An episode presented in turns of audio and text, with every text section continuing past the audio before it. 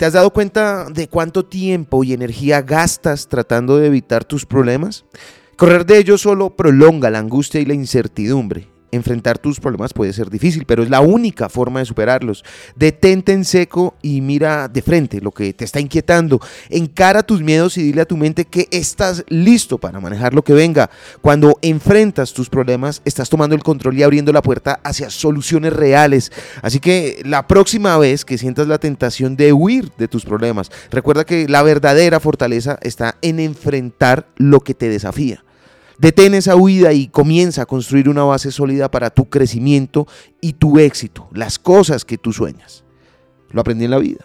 Están los libros. Soy Lewis Acuña y te espero en arroba libro al aire en Instagram.